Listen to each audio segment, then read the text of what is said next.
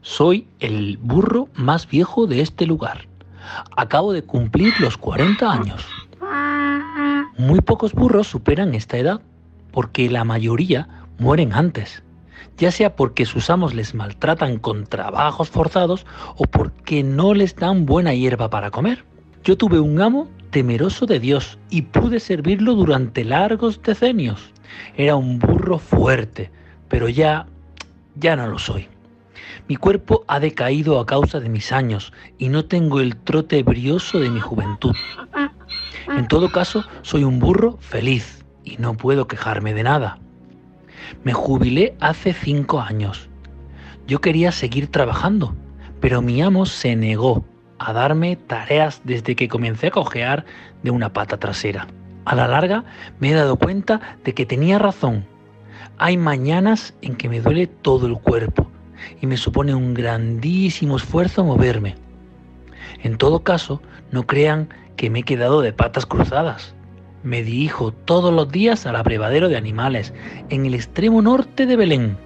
Allí, allí me encuentro con otros animales, burros como yo, cabras, ovejas.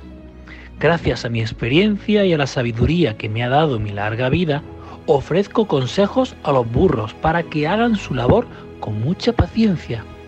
A todos los animales indico dónde pueden encontrar buenos pastos porque quiero que sean tan felices y saludables como yo.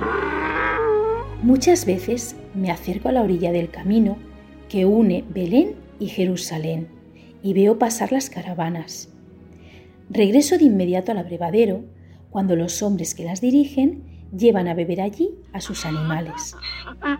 Así me entero de noticias y novedades de todo Israel e incluso de las naciones vecinas.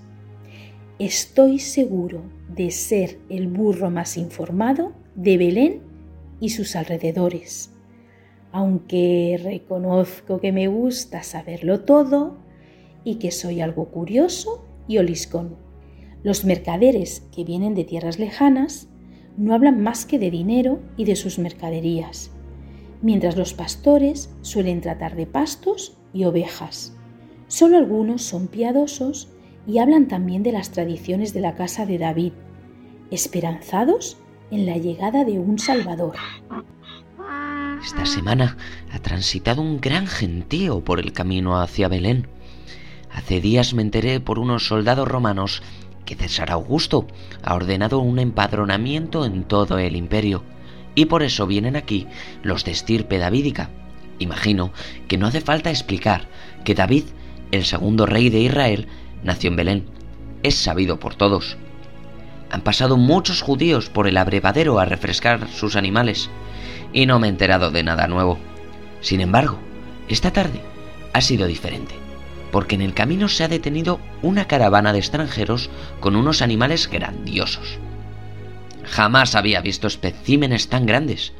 Los llevaron al abrevadero y se bebieron toda el agua del depósito, acumulándola en sus inmensas jorobas. Jamás había visto especímenes tan grandes.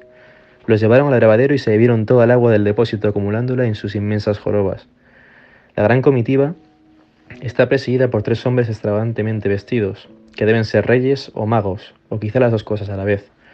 Sus ropajes relucen al sol, llevan sus cabezas cubiertas de ricos turbantes y calzan zapatos puntiagudos para proteger sus pies. El intérprete de los Reyes Magos llamó a un joven pastor que merodeaba por allí con su rebaño y le preguntó, ¿Cuánto dista el centro de Belén? Está cerca, a un estadio o poco más, respondió el muchacho, con los ojos como platos. ¿Has oído hablar del Mesías? le preguntó el intérprete a petición de unos de los Reyes Magos.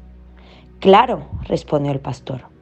Los profetas lo anunciaron, y son muchas las generaciones de antepasados que le esperan a verlo.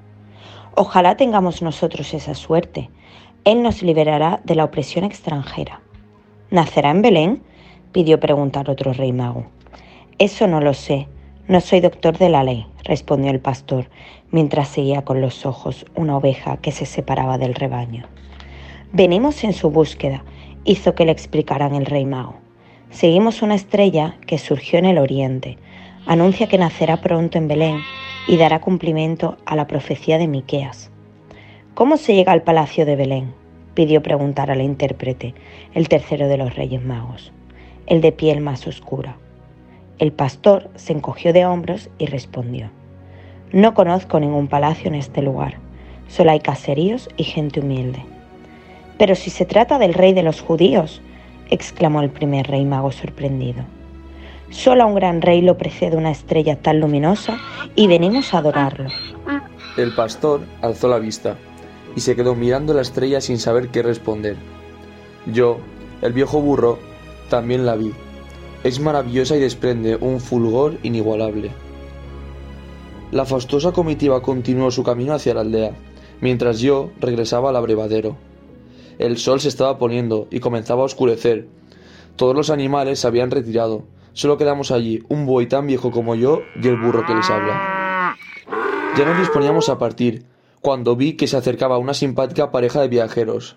Ella, una hermosa adolescente embarazada de muchos meses iba montada sobre un borrico joven y sonriente como yo lo fuera mi juventud.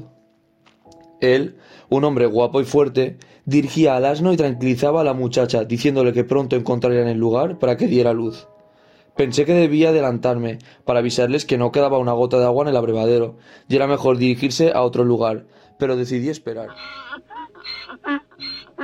A medida que pude observar mejor mis ojos han perdido buena parte de sus capacidades, me di cuenta de que él y ella, a pesar de la inquietud de un parto inminente, demostraban serena seguridad.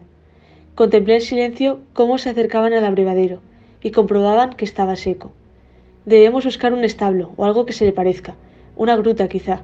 Con estos tablones no se puede hacer siquiera una cuna, dijo él. Ella asintió. Él le preguntó ¿Cómo te sientes, María? Un poco cansada. Debemos darnos prisa.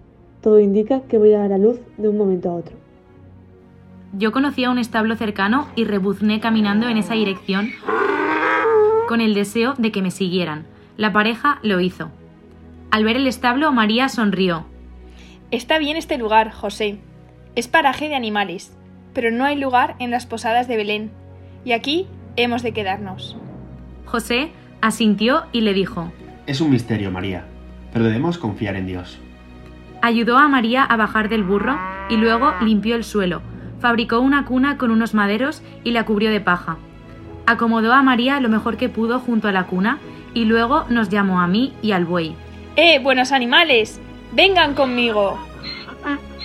Nos apartamos junto a él un buen trecho. Pasaron algunos minutos y José susurró para sí mismo. Ya debe haber nacido. Se le veía nervioso. Tenía el rostro arrebolado y le temblaban suavemente las manos. ¡Eh! volvió a llamarnos de pronto, sonriendo y sin hacer esfuerzos por contener su emoción. Vamos a ver a María. Al regresar al establo, María cobijaba entre sus brazos a un hermoso niño. La madre lo contemplaba sonriendo y brotaban de sus ojos lágrimas de alegría. Envolvió en pañales a su hijo y lo recostó en el pesebre. José besó en la frente al pequeño y a su madre, y se quedó mirándolo con tanta felicidad que parecía no caber en sí. El buey y yo tampoco podíamos quitarles los ojos de encima. Parecía una familia celestial. Pasó un rato. Me acerqué a la cuna y me eché a un lado, sin que los padres del niño me dijeran nada. De inmediato se oyó el murmullo de muchas voces y el trajín de animales. Eran pastores, una decena o así, que se acercaban con sus ovejas. A todos los conocía, por algo soy el burro más viejo del lugar. Una vez que se arrodillaron junto a la cuna, se oyó una melodía sobrehumana, como de ángeles que cantaban. Gloria a Dios en el cielo y en la tierra paz a los hombres que ama el Señor. Me emocioné tanto que el corazón me latió fuerte y golpeado como en la juventud. No pasó mucho rato y vi la estrella que guiaba a los Reyes Magos posarse sobre el establo.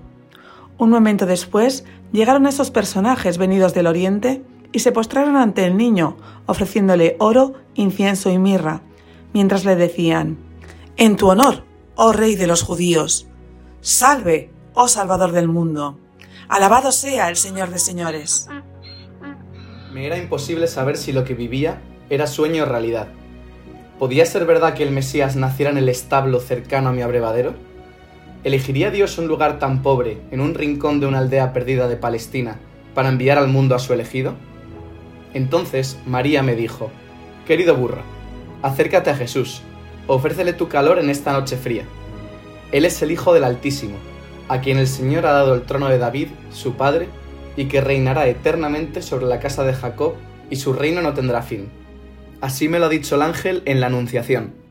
Yo dirigí mis ojos cansados a los del niño, y su mirada me llenó de amor y de paz. Entonces creí que lo que vivía era verdad. Esta noche me dormí junto a la cuna del recién nacido, calentándolo con mi cuerpo gastado. Y me dormí tan profundamente que me pareció no despertar. Sentí que me elevaba hacia lo más alto del cielo, y aunque me parecía alejarme de la maravillosa escena, me sentía más cercano que antes a esa familia santa, y podía ver todo con mayor claridad. Me embargó una enorme felicidad en la que ya no había tiempo, ni pasado ni futuro, era todo un gran presente. No sé cuántos años pasaron, poco más de treinta, quizá. Vi a José y a María empadronarse junto al niño. Lo vi regresar a Nazaret. Contemplé a Jesús crecer y trabajar en el taller junto a su padre. Lo vi obedecer, predicar, elegir a sus apóstoles, fundar la iglesia, morir en la cruz y resucitar. Ahora hace más de dos milenios que todo eso sucedió, y sigo contemplando a ese niño, que es Dios y hombre verdadero, y lo contemplaré por los siglos de los siglos, de esto estoy seguro. ¿Quién puede negar que he sido un burro afortunado? Todo el equipo, los sacerdotes y colaboradores de Jóvenes Católicos os deseamos una santa y muy feliz Navidad.